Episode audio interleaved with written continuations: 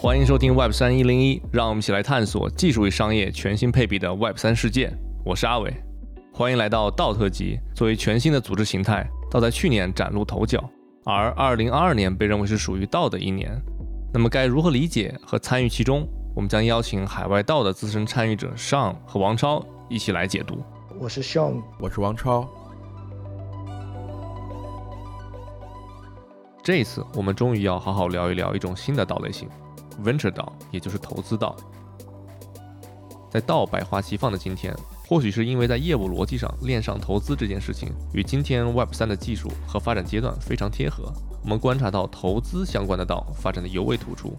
相比近十年移动互联网的高速发展，VC 的变化就相形见绌了。而 Venture 道的出现，则带来了一股强大的冲击力，似乎拆掉了高门槛，让投资变得更平民化。同时，在短短几年时间，一个仅用于捐赠的想法被不断的分叉修改，成了更完善的协议和产品，从而带来了 Venture 道的爆发。那么，Venture 道能不能替代 VC 呢？带着这个问题，我再次邀请到了海外道的资深研究者超哥。那我们会像 FWB 那期一样，花两期节目一起梳理整个 Venture 道的发展过程。希望听完后你会有所启发。那这是上半集，我们会聊一聊 Venture 道到底是怎么来的，主角是 Malak 和 Meta Cartel。欢迎超哥再次来到 Web 三一零一。大家好，很高兴再次来到 Web 三一零一。Venture 道是我自己很专注的一个领域，我也一直在这里边去学习、去看各种资料，包括也小小的参与了一些 Venture 道，所以这里边有一些自己的想法。很高兴今天跟大家一起来探讨。在我们正式的开始之前，我觉得超哥是不是先简单的给我们概括一下，比如说 Venture 道它是个什么？比如和我们一般理解今天可能是 VC 和 Venture 道之间，它大概有什么样的一个差别？Venture 道有什么个优势？我们可以先来一个让大家有概述，会大家清晰一点。Venture 道首先，我觉得它本质上它还是一个 VC，并没有影响它的本质啊。因为作为一个道，它的目标还是投资，并且去获益，所以它是道领域里边不多的是直接把盈利作为目的的一种道啊。因为很多道其实都有自己的这种货币化的项目去产生一些收益，但是这些收益往往是要回到道的国库里边去支持道的继续的发展。但是 Venture 道不是，Venture 道它赚的钱就是给大家分的，所以这是 for profit 和 non profit 道的最主要区别。所以 Venture 道就是很典型的是 for profit 的道，它投资嘛，所以它跟 VC 形态有所不同，但是。我觉得底儿是一个东西，它其实非常符合我觉得 VC 里面大家讲讲 partner 的这种感觉。可能我们人数相对较少，然后我们可能管了比较多的钱，大家时间也可能相对独立一些，然后立马比如说我们通过投资获得了钱之后，其实本质上就是偏向分红了。今天呢，其实我们把温车道啊，我们之前粗略的划分了一下，我们就比如说温车道的前传，包括我们今天的温车道，包括我们还有最后关于温车道的一些讨论。温车道首先它是怎么来的？我记得张超哥给我们其实讲到了这个 Malak，它最早的一个变种，后来又跟他跟 Meta Cartel 的之间一些的故事。我们是不是先从这里面可以开始讲，就温车道的这个前传是怎么回事？现在如果我们去看目前世界上比较主流的，尤其是最近两年形成的弯车道，我们会发现绝大部分弯车道它的底层的这些业务逻辑和架构，实际上用的是一套叫 m o l o c k 的协议，或者是 m o l o c k 协议的升级和变种。所以这个故事呢，我就从 Malak 开始讲。Malak 这个故事 其实是很有意思。最早是有一个叫阿密的一个小伙子，这小伙子呢，他大学是学化学工程的，然后学这中间呢，没毕业就接触到了加密这个东西，就觉得哇，这个东西好好啊。所以当大学毕业以后，就很迅速的就放弃了原来的专业，开始去学习 coding，变成了一个码农，然后试图在这个领域里边做很多事情。到了二零一五年的时候，当时他一方面是他自己读到了一篇文章，叫《关于 Malak 的沉思》。这篇文章里面探讨了关于人类集体协调失灵的这么一个大的话题。molok 应该是古迦南神话里面的一个献祭邪神，大概的意思应该是说，古迦南人如果说你生的第一个孩子，你需要把它献祭给 molok 这个邪神。这样能换取整个族群的安全，是这么一个神话故事。所以 Malak 的形象是就是那种很邪恶的一个带着烈火的形象。当时探讨的大概就是群体协调失败嘛，那个是一个很长的一篇文章，我至今没有读完啊，因为原文是英文的，还是挺难读的。但是大概我简单举几个例子，就比如说过度放牧，这其实就是一个典型的群体协调失灵嘛。你家的羊，你希望它吃得饱。但是如果家家都这么搞，最后可能这片牧场就没法要了。就是这一类的，在人类社会里面是非常常见的。所以当时这篇文章里面对于这个现象进行了很多很多方向的探讨，然后举了很多的例子。然后阿密就受这个启发，就觉得哇，这个东西是真的，我们人类可能需要好好想一想这个事情了。刚好这时候他又接触到了以太坊。二零一五年正是以太坊刚刚开始启动的时候，他就马上就意识到，觉得说，哎，以太坊有可能就是来解决群体协调失败的这么一个很好的工具，因为它可能能够用一个不可转移的、不可篡改的代码去约束人类的行为，然后能够按照我们预设的规则去运行去。二零一五年其实想到这个方向，但是二零一五年的时候，比如说 NFT 这也没出现，比如说维塔利卡最近说的这个灵魂绑定也没有出现，他这个设想还是很早。也就是他看到以太坊白皮书的时候，他马上意识到以太坊其实是作为一个区块链的体系，其实天生适合用来做这些事情。这就是很早期他如何去接触到以太坊，并且他觉得以太坊这玩意儿值得搞，所以他就很快就把自己的精力投入到了以太坊生态里边。当时还是谈不上有生态，因为以太坊应该是二零一五年的八月吧，我印象是。八月上线的，但是上线的第一个版本其实还是很原始的。不管怎么样，他作为一个码农，一个转职码农，就开始把精力投到这边去学了很多东西。到了二零一六年呢，他就加入了一个叫 Consensus 的公司。这个公司非常牛，现在只要是做区块链的，肯定都都知道了。他是创始人叫 Joseph Lobby，这个人本身就是以太坊的联合发起人。Consensus 里边，他的目标是推动以太坊生态的发展嘛。所以它其实有两根线，一根线是把以太坊视作一个公链，它会去做很多的基础设施，包括现在我们特别熟悉的小狐狸钱包，实际上就是肯分费做的，也包括一些就是如果我们做区块链开发做的这个节点服务需要用的这个东西，都是他们公司在有很好的体系。另外一根线，他们其实也在做 to B 的尝试，因为以太坊我们把它单独作为一个私有链或者是一个呃我们叫联盟链或者叫什么都无所谓啊，去部署。其实也是能够去用在企业这个市场里边，所以他们也有很多的精力，包括跟微软合作啊，跟谁合作去做这些东西，所以是这么一个公司啊。如果说你喜欢以太坊的话，这肯定是一个梦想的工作哈，因为创始人又是以太坊的联合发起人，公司呢它的目标主要是服务于以太坊生态，所以他就进去了，当然是很爽的嘛。但是他进去以后呢，这小伙子还是比较有反叛精神的，他很快就觉得他不爽。为什么不爽呢？他就觉得决策流是非常缓慢的，很多内部的讨论他感觉很官僚，就各种不爽。但不管怎么样吧，他还是干了一段，并且在这里边作为一个技术人员，还是做出了很多贡献。当他的对这个东西的不爽到达了一个顶点的时候，他自己就想了一招。他在有一次应该是还 level 比较高的会议上，就跟大家提议说：“这样吧，你看现在咱们做这些事情吧。”得不得，得不得，说了半天，总之就是说决策流又怎么怎么样，可能从有些方向上，我们做一个很严肃的这么一个机构，确实也不太方便做突破性很高的一些东西，对吧？那这样，你给我两百万美金，给我三个人，他应该是 propose 说我要去湾区，我自己跑到那儿，然后我们搞一个邪恶的前哨站，但是这个邪恶是要打引号的，也就是说，它的邪恶可能是指我们可能搞一些更多看起来可能不那么靠谱，但是可能长期来看是有价值的东西，我们来做一个小的投资。我们叫 Moloch Venture，所以他兴致勃勃地给董事会那帮人高管去讲了 Moloch 的这个故事，以及他学到的那些群体协调相关的东西。然后大家面无表情，听完了以后没有发表什么评论，这事就过去了。然后他就受刺激了。大概两年以后啊，Joseph Lubin 被问到这个事情，当时 Moloch DAO 已经成立了。Joseph 回复是说，这是一次很有趣的娱乐活动，反正就是 Ami 就受这个刺激嘛。一个月之后，他就提出了离职。所以他就因为这个事情离开了 Consensus，但是他提出离职以后呢，他并没有直接去做 Mlog，他还是自己去创立了一个还比较奇特的项目。这个项目细节就不具体讲了，跟主题关联不大。做了一年多，做的也不是很成功。然后时间呢，就来到了应该是一八年底、一九年初吧。那个时候，实际上整个生态其实是在一个算是接近谷底的这么一个状态。当时他就想说，我们能不能做点什么来帮助这个生态？道这个事情其实已经讲了好多年了。之前曾经有一个很知名的道，但是刚刚成立就失败了。这个故事可能后面我会详细讲到。然后中间沉寂了一段时间，又想起了一五年看到那篇文章，觉得以太坊不应该只是用来去，比如说这个发行一些 token 啊，做一些投机，我们应该是能做更多更伟大的事情。所以他在这种情况下觉得我应该去做一个道，这个道本身可能就是一个样本，同时道本身我也希望能够支持到以太坊生态的发展。所以这时候其实你发现他逻辑又回到了 consensus 做的事儿。等于是他想用一个道把 consensus 做的事儿去做了，他又觉得中间这几年生态里面的其他的开发者也没闲着，实际上是有很多道相关的基础设施和协议是在正在被开发的，但是他觉得呢，这东西你越复杂，你开发这么久，就代表你的安全性越差。就像 The 道一开始就是因为代码出了问题，才导致很快就失败了嘛，所以他觉得就是第一，我要做这么一个东西，我希望它我做的事也足够简单，那么我的业务逻辑，我希望它也能足够简单。啊，这样的话就代表它很易用，它可能被流行的速度就会很快。第二就是说，越简单，这里面出问题的差错几率就越小嘛。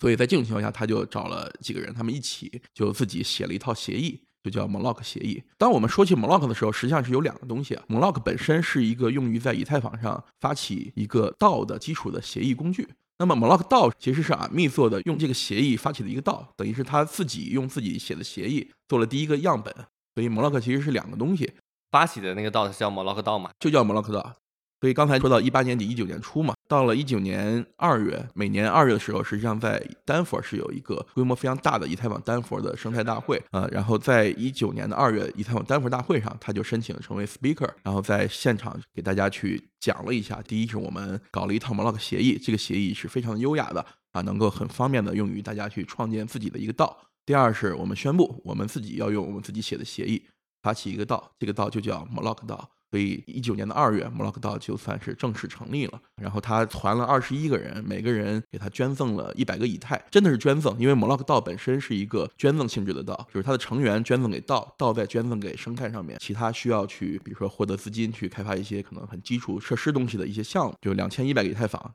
这里我提一个问题，就 Moloch 这个协议，你刚才说它是一个成立道的协议吗？就它成立的这个道是用于捐赠的吗？对，是用于捐赠的。那其实很像今天 Gitcoin 的那个 Grant 做的这件事情。从业务逻辑上是一样的嘛？你一方面是接受大家的捐赠，另外一方面是把这个捐赠给到需要被捐赠的对象，这个业务逻辑是一样的。但是从具体业务实现上，它的复杂度是要比 Gitcoin 要简单太多了。Gitcoin 实际上是一套非常复杂的体系嘛，那里边就是无论是从前端、后端，中间还有什么二次方匹配，这个就 不具体讲了。那个就要比这个复杂可能无数倍。但是我觉得大意是一样的，都是作为一个公共的基础设施，或者说我们认为它是公共物品的一部分，来去服务以太坊生态。所以等于是他成立的第一天，他就募到了两千一百个以太。那实际上当时早就谈好了啊，两千一百个以太，但即使现在跌到这个样子，其实还是不小一笔钱。但是当时确实是深熊啊，当时一个以太。就是一百美金，所以两千一百个以太也就是二十一万美金，也确实不是什么大钱，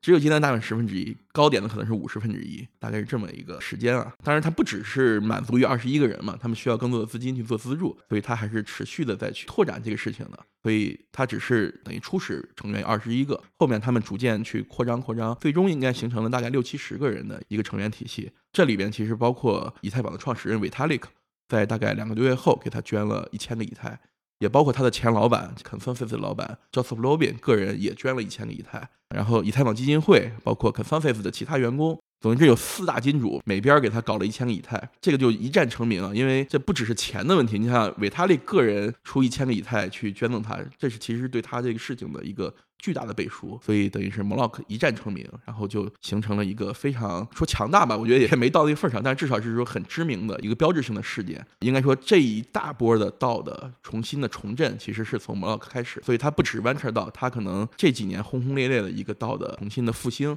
跟 Moloch 道有巨大的关系，因为它的代码足够的简单，足够的安全嘛。所以其实只要你稍微懂一点以太坊编程、Solidity 这些东西，你就能够很方便的去部署一套东西，去搞一个自己的这么一个道。所以其实当时因为这个事情成立了很多很多道，靠谱的不靠谱的，反正都有。创业总是这样嘛。其中我记得有一个比较有意思的是一个叫央道。为啥叫央道呢？因为这个央就是拼音的阳。为什么是阳呢？是因为在上一次的美国总统选举里边，有一个候选人叫杨安泽。杨安泽他是对加密世界非常友好，所以当时就是社区的有一些人就自发去筹建了这个道，去希望能够去募得一些钱来去支持杨洋泽竞选。当然最后杨洋泽还是在初选里面就挂了嘛，输给拜登嘛，他的历史使命完成了，就解散了。其实当时杨洋泽没有参与这个道，这个道其实是纯社区去自己筹建去支持的。杨洋泽肯定是知道，所以你看，在今年的以太坊丹佛大会上，杨洋泽宣布他成立了一个叫 Lobby Three 的一个道。但是我觉得，首先就这个事儿，应该还是受到几年前那帮人支持他的一个启发。我觉得，但这个东西没有人采访他问他，但我个人觉得这是有巨大的关联的。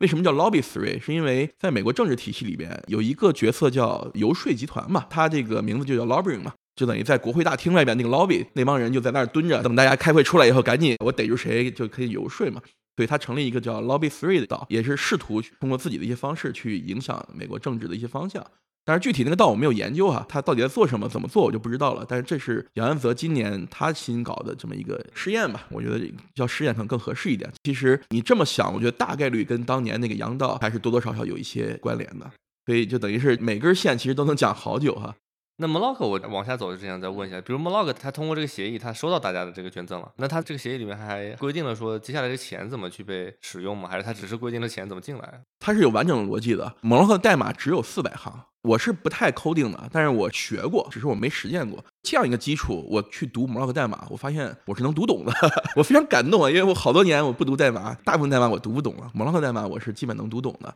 它的业务逻辑其实特别简单，它定义了几个参数，我简单讲一下，不讲那么技术。就是这个协议里边就三个参数，一个是叫 tribute，我们叫它贡品，因为 Moloch 嘛，就是献祭邪神，它取于这个，所以这个参数叫 tribute，就是贡品。还有一个叫 share，一个参数就是你的份额，贡品份额。最后一个参数就更简单，applicant 就是申请人，申请人代表你是谁，当然具体对应上是一个地址嘛。那么 tribute 和 share，tribute 代表说你在往这个道里面投入了多少捐赠。Share 代表你有多少份额，既然是捐赠，为什么还要有份额呢？它的业务逻辑里边是要需要几个东西的。它业务逻辑里边有几种不同的场景，其实是两个参数啊，就是申请人这个东西不算一个参数，那就是你是谁就是谁，就通过这两个参数的组合来去实现它的业务。比如说一个组合是你贡品是十，假设啊，我们不管这单位是多少，就是十，你的 share 是十，这就是一个典型的捐赠，就是你捐赠了十个贡品，你得到了十个份额。那得到的份额用来做两个事情，一个是投票，比如说你们决定去捐赠谁，你是有治理权的，你可以投票啊。再一个就是说份额你是可以退出的，不是说你捐完以后就锁死了。如果有一天你觉得我们捐赠这个人你看不上，你觉得这个项目太扯淡了，你是有权利，比如说这个提案你不爽。在它通过之后，在中间有个宽限期，你是可以通过它叫怒退、愤怒退出，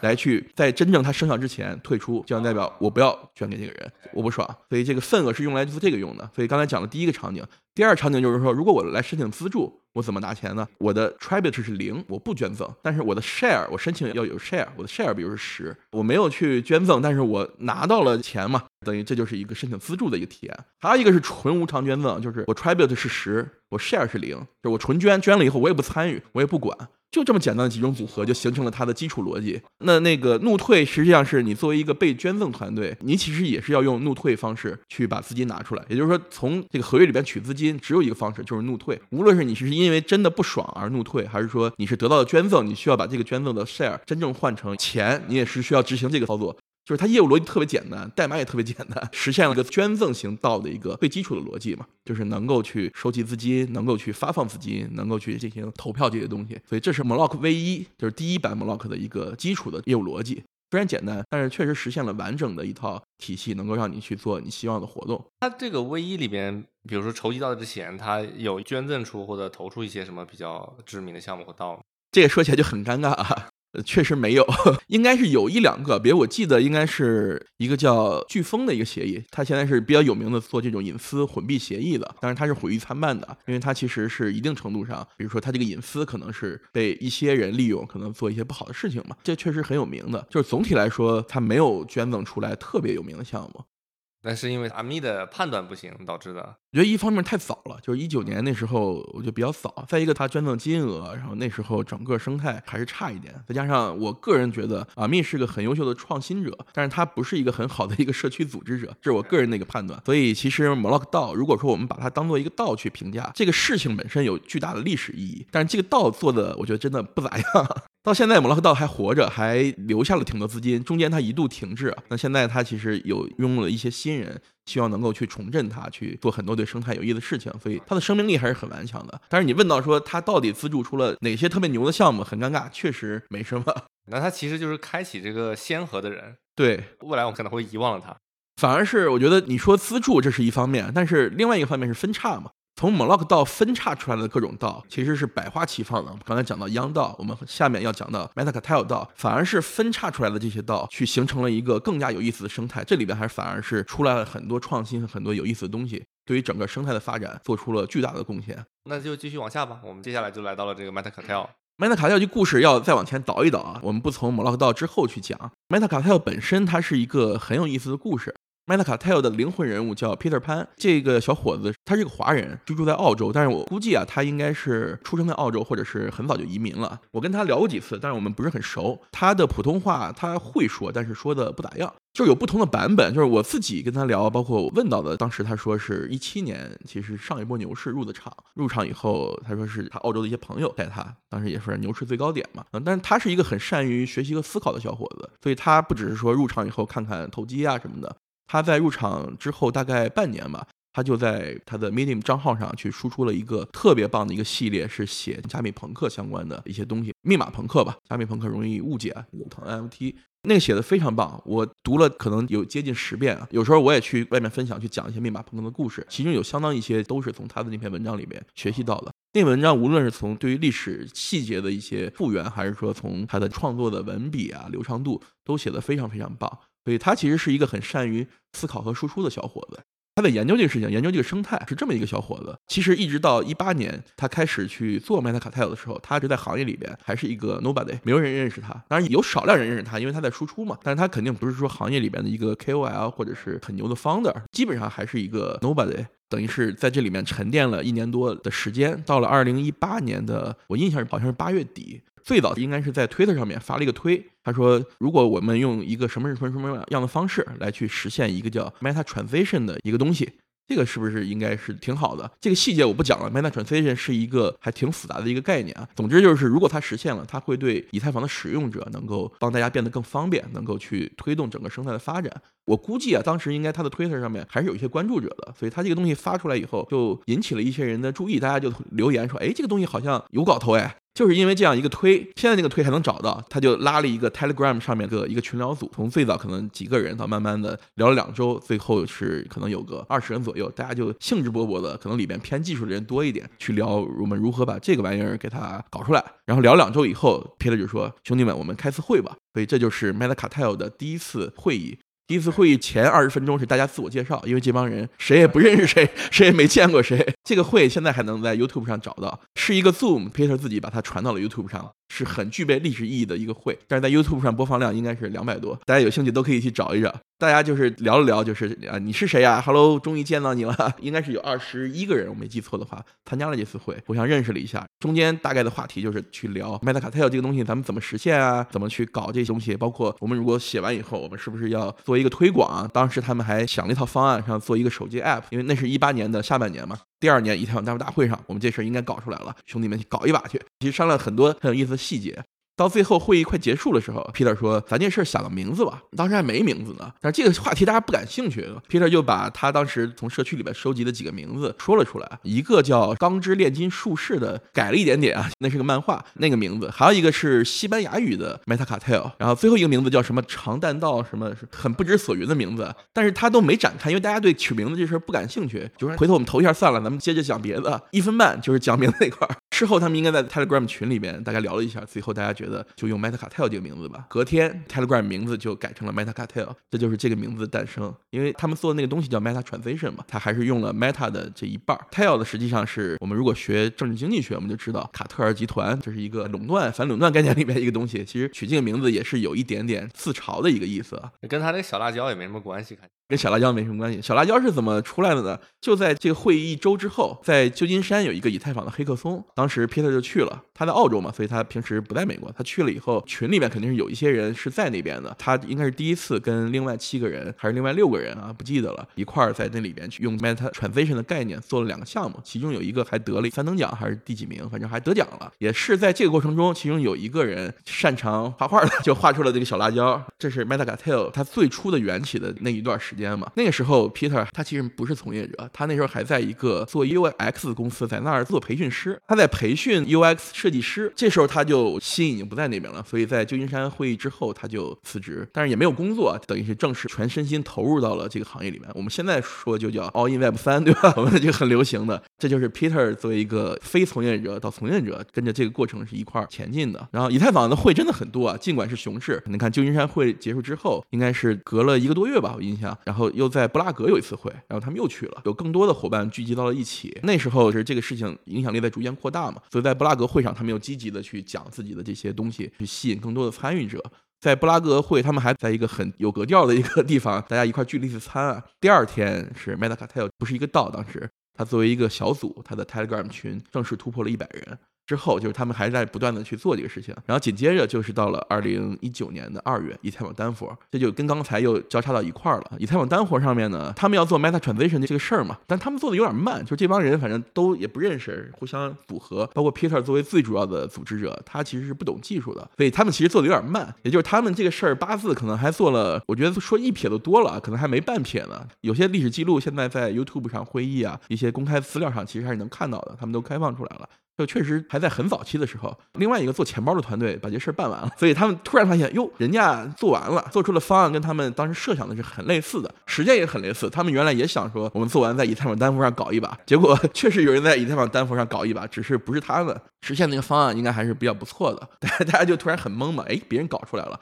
搞出来以后，当时我觉得大家还是都开放的嘛，就觉得没有必要重复造轮子，对吧？既然这个事情有人做出来了，那就看看基于这个东西能再做点什么。所以当时在以太坊丹佛上面叫 Double Key 钱包，这个团队做出来以后，又跟其他的行业里边的一些参与者形成了小的一个联盟，大家试图去一块做 Gas Station Network 的一个网络，其实也是基于 Meta Transition 去帮助以太坊做一些事情嘛。这个网络里边，Meta Cartel 的小组也参与了一部分，所以他们是 bug 之一，所以大家决定一块去推一个叫 Gas Station 的东西。但是这个小组因为是群体协作，而且研发工作实际上已经接近完成嘛，所以其实能让他们参与的东西也不多了。而且这本身是一个大的事儿，不是他们自己说了算。所以等于是那几个参与这个小组的联盟的人，就从 Metacartel 里边等于是剥离出来了，完全去参与到那边。剩下的人就突然发现自己没事儿干了，自己原来想做这个事情，甚至命名都是用它命名的，被人办了，办的还挺好。但是这时候大家就觉得，我们这帮人虽然没事儿干了，就是最初的目标已经没有了嘛。这帮人可能都是一些比较极客的人，他们很喜欢彼此，就觉得我们混在一起还挺好的。而且我们第一次感受到了这帮陌生人因为一个共同的目标聚在一起合作的一个力量，他觉得这个是很厉害的。所以他们应该也聊了几次，做出了一个决定，说既然我们这帮人都还想继续混一混，那这样我们给我们这个小组一年的时间，在这一年里面，我们去尝试一些其他的方向。如果说我们这一年就聊了一年天儿，啥也没尝试出来，那就算了。那如果说我们能找到新的方向，我们就继续往下推进。所以这就是 Meta c a t e l 的最初的这个目标，然后一步一步 走到最后，其实它就在逐渐的继续更新变化了。在这里边，从二零一九年三月，当时他们就去做了很多尝试，包括他们去跟踪了很多不同链上的一些 DApp。Decentralized application，用现在流行的话来说，应该绝大部分 DApp 叫做 Web 三应用，其实没有任何毛病的。所以他们跟踪了很多这些东西。他们还开了一档播客，这个播客就是 Peter Pan 主持，因为他开的早嘛，所以他在一年多的时间里面，他采访到了绝大部分以太坊生态特别有名的这些创业者。这个播客就叫 Dap of Wizard，Wizard 是应该是精灵女巫，都跟他这一系列的命名。对对对，这一系列的是都是关联的，等于他们在其他方向，尤其是在 Web 三应用上面，其实是做了很多的尝试的。那我们再往前倒一个月，他们做这些尝试之前，因为 Peter 也去了以太坊丹佛嘛，Mlock 那个阿密也去了嘛，这个过程中他们应该是聊过，Peter 就注意到，哎，有一个 Mlock 道诞生了，好像还挺好玩的，所以他就想加入，然后他就去申请去了。申请去以后，Mlock 道当时的一个捐赠门槛是一百个以太，放到今天其实是挺大一笔钱啊。但是当时以太只有一百美元嘛，就是一万刀，其实还好。但是他没有，因为 Peter 没什么钱，他就说我想来玩，但是我只能捐十个，行不行？人家说不行，所以他就被拒了。所以 Peter 潘实际上是 Mlock 道历史上第一个被拒绝的参与者。但是拒归拒啊，拒的原因是说他们认为我们有一套共识规则，不能因为你这么早期我们就把这个规则就直接破坏掉。但事实上后面随着以太坊。价格的增加，他们就把门槛自己改到了十个。那个阶段当时还没改，他们觉得不能因为 Peter 就把它改掉。但是他们还是认可 Peter 这个小伙子的，所以当时无论是阿密自己，还是 Mlock 道另外一个很早期的发起人叫 James 杨，这个人也很厉害，他们都出来鼓励 Peter 说：“你看你也有社区嘛，没必要非要加入 Mlock 道，你干脆自己分叉一个，你玩就好了嘛。”所以他们是鼓励 Peter 做这个事情，尤其是 James 杨，James 杨其实跟 Peter 聊了很多很多，应该鼓励他，然后告诉他自己一些理念，包括 James 杨说：“Peter，我估计你肯定不懂技术啊，但是这个东西真的很简单，你要搞的话，我会加入，我会帮你搞。”所以 Peter 毫无疑问他就动心了。James 杨也是华人吗？是一个华人的面孔，但是我没跟他聊过，我不确定他有没有。对，但我觉得他既然这么叫，可能还是有点关系吧。但是不像 Peter，你一看就是他普通话他是会说的嘛，那毫无疑问他是华裔。这部洋其实很有名，后面他做了一个叫 Collup 点 Land 的一个机器人，用于 Discord 上面的一些 Token Gate 验证，这个几乎是现在人手或者说盗必备的工具之一嘛。不具体展开了啊，所以 James 杨就去鼓励他嘛，所以 Peter 就动心了。那个时候其实 Mlock 也很早期，他也没得到一些。大牛的支持，他其实也在努力的去发展自身嘛。Peter 动心了以后，他没有马上行动，应该是到了四月的时候，James 就偷偷找 Peter 说：“这边呢，我给你偷偷告诉你一些进展啊，就是五月的时候呢，应该 Vitalik 会捐赠，这事儿基本上已经确定了。其他一些猛人也会捐赠一些。那个事件一旦发生，我们肯定就很热闹了。然后如果说你那之后再宣布分叉，所有人都会认为你是来蹭热度的。”所以就说 Peter，你要搞你就现在搞，不要等到之后，对吧？那样其实对你不好。所以 Peter 应该是经过了一些挣扎，或者是他本来就想做这个事情，给他一个台阶，他就上了。他就在四月发了一个算是他的创始文章。那时候他们还一部分精力确实在关注 Web 三应用 DApp 这个东西。他就说，以太坊它作为一个生态，在 DApp 层被支持的力度是非常非常小的。因为当时有一个很有名的公链，现在名声不好，叫 EOS。当时 EOS 的发起团队说，我们要拿出十亿美金去支持 EOS 的 DApp 生态发展，后来没兑现啊。包括波场的孙哥也说，我们要拿出多少钱来支持，但是反而在以太坊生态上，虽然投入在基础设施上面的建设还是有一些，但是对于 DApp Web 三应用这些生态的建设和资助是几乎没有，所以等于他打了一个差异化。他说我要分叉 m o l o c k 道，分叉是他们专注基础设施，专注以太坊二点零的发展，那么我们专注以太坊生态上面 DApp 的这些资助和发展。因为当时 m o l o c k 协议还只能做资助，所以它也是一个捐赠型的道，所以他就打了这么一个差异化，就把这个叫创世文的 Part One 就发了出去，但是只有 Part One，到现在也没有 Part Two，后来就没写。然后发出去几天之后，Vitalik 宣布捐赠给 m o l o c k 道，随后就这一系列事情都发生了。也就是其实有 James 杨在这个阶段又帮了他一把。先说嘛，说了以后部署合约，应该是到了六月，他才真正去找到了一些愿意捐赠的人。这里面其实还是有一些挺厉害的，包括 Genesis 团队啊，真的找了一些愿意资助他的一些也挺厉害的人。这样就形成了一个叫 Meta Cartel 道的一个道。所以 Meta Cartel 道是这么一个挺有意思的一个成立的故事。但是它在成立之初，因为 m o l o c k 这个协议只能用作捐赠嘛，所以它也是一个捐赠形态的一个道。但是他的钱跟那边 m o l o c k 道要少很多。这帮人他脑子还是比较活的，所以他做着做着其实就有点不甘心只做捐赠嘛，因为这个场景实在是能覆盖的 scenario 确实是比较少的。等于是 Peter 这帮人也有些想法。那时候实际上阿密他们自己 m o l o c k 道这些人也包括一个叫 Open Law 的一个团队，这几个人就凑到了一起，几波人凑到了一起，合计说我能不能把这个协议从 V 一进行一些 feature 的升级。我们尽量保持它的简洁，但是我们增加一些新的功能。这样的话，它的商业上的场景就会放开了，不只是能做捐赠，你能够做一些，比如说去做投资，去做一些其他的商业业务。所以这帮人商量到一起，就决定一块儿把 m o l o c k V 一去进行迭代，去搞成一个 m o l o c k V 二。所以这就是从 V 一到 V 二，是这个中间协议要进行进化了。大概干了几个月，干出来了嘛？干出来以后，马上 Meta c a t e l 道就自己商量说，我们要从以前的一个捐赠性的道，我们转成一个真正的投资道 Venture 道。所以他们等于内部做了一个投票，投票结束以后，就几乎把这边所有的资金通过一个地址提现了出来，放到了这个叫 Venture 道。所以当时他们自己就把这个 Venture 道的名字占了。现在大家更多叫它叫 Meta c a t e l Venture。等于 Venture 道不仅仅是它一脉相承的，连钱一部分钱都是从原来的 Meta c a t e l 捐赠道里边直接拿出来的。所以等于 m o l o c k V2 协议搞完以后，第一个 showcase 就是 Meta Cartel Venture。这里我明确一下，你刚刚说它是 m o l o c k 的 VR，但这个 m o l o c k VR 是 m o l o c k 人他们改的吗？还是 Meta Cartel 的人改？是三波人 m o l o c k 那波人也参与了，Meta Cartel 这帮人也参与了，还有一个叫 Open Law 的团队也参与了。等于这三波人一块儿把这个 m o l o c k VR 做得出来，然后又找了 Consensus 他们好多团队一块儿去做审计什么的，等于是一个泛以太网社区不同参与的一个群体协作。那之前，比如说 Meta Cartel，他们用 Block V 去做捐赠，有捐赠出什么好的项目和产品出来？比较有名的有一个叫 Zappa，C A P P E A 吧。这个还是挺有名的，它是做一个链上的 portfolio 管理的一个协议，这个还是比较有名的。他们离这个 DApp 更近嘛，所以从这个层，他们还是看到了一些机会，然后也搞出了这个生态里面还有一些比较不错的一些东西。但是总体来说还是很早，你去看它捐赠的那个列表里边，也没有太多捐赠了，可能也就搞了十几个，这里边就是真正有名的两三个吧。但因为后面我们就讲到温车道嘛，我觉得这里边可能再给大家区分一下，捐赠就相当于我白送给你，白送就是白送，对吧？我自己其实没有回报。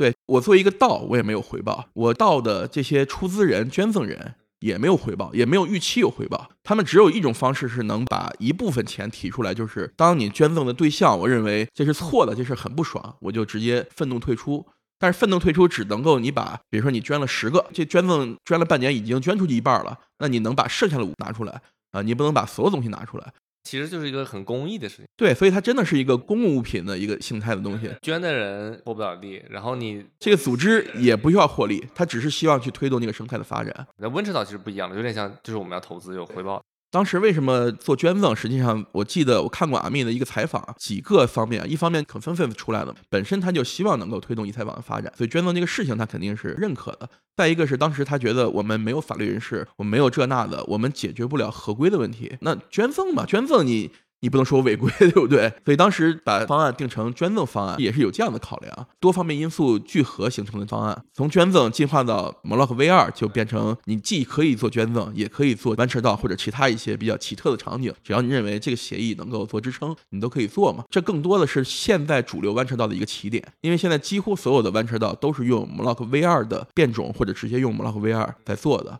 等于 m o l o c V2 做的第一个弯车道的范本就是 Peter Pan 的 Metacartel Venture。这个 venture 后面，无论是他之前捐赠，还是后面做一个投资，他还是做出了很多不错的东西。包括他一部分定位是说，我还要支持道，我作为一个道，我要支持道。所以他们其实除了投出一些还不错的项目，他们还支持到，比如说有一个叫 Meta Factory，这是他们生态的一部分。这个 Meta Factory 也算是一个做商品的基础设施，比如有文化需求，要搞一些文化衫呀什么的，他们是帮道去生产这些文化衫什么的。还有一个叫 Raise Guild，他们是做专业的为 Web 三世界提供研发服务的。比如说你有一个项目不会做，你想发包，你可以就发给这个 Red Guild，然后他们里面又有一个去中心方式去组织服务，来去帮你把这个事情做了。但是这个不是公益的，其实还要收点钱，还是形成了一些不错的生态里面的这些团队和项目的。你刚刚说这个做衣服，然后做外包，感觉这也不是说特别外部三的事情，只是他可能今天的受众是偏向外部三的。对他基本上就是你看 Meta Factory，他基本上所有的客户都是外部三的嘛，而且他自己其实也设计的经济循环里面还也很有意思。当然这个就不展开讲，他的自己那套东西，这个事儿本身是由他的所有参与者共有的，甚至你在里面，比如说你作为一个组织，你去做过一些衣服，你可能就会得到一点他的所有权。从这个角度来说，他还是很有外部三精神的，只是说这个事情本身，对吧？不是说所有的外部三都是强区块链化的，还有。坐飞机的 Web 三项目，你也不能说坐飞机就不 Web 三了，还是说看底层的一些精神逻辑这些层面的东西。